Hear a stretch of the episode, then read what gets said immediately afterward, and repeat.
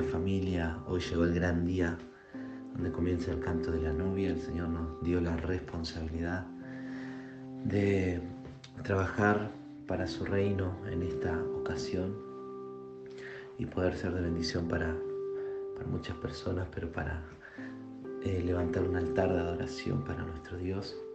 Y en Zacarías 4:6 dice, esta es la palabra del Señor a no por el poder ni por la fuerza, sino por mi espíritu, dice el Señor de los ejércitos.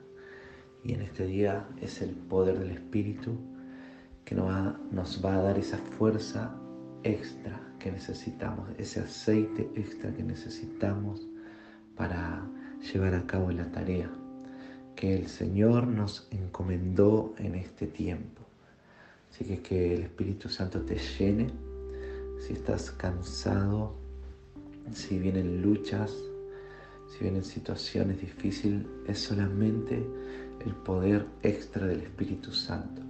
Muchas veces lo hacemos con nuestras fuerzas, pero llega hasta un cierto límite nuestra fuerza y ahora nos capacita el Espíritu Santo para la tarea que viene por delante en este día, en esta jornada y la jornada que de mañana también.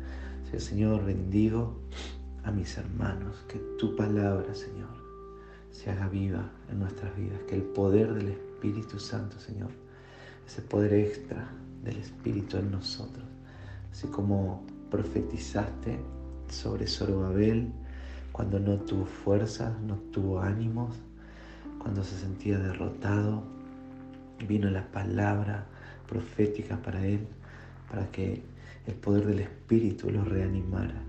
El poder del Señor de lo alto vino para reanimarlo y para que Él finalizara la tarea de reconstruir esa casa de oración, ese templo, para hacer luz a las naciones.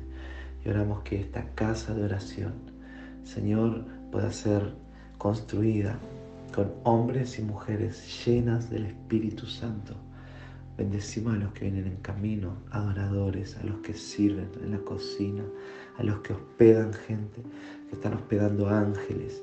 Señor, que tu reino siga extendiéndose a través de cada uno de tus hijos, de tus servidores, Señor. Gracias, Señor. Te bendecimos, te honramos en este día, en esta mañana. En el nombre de Jesús. Amén.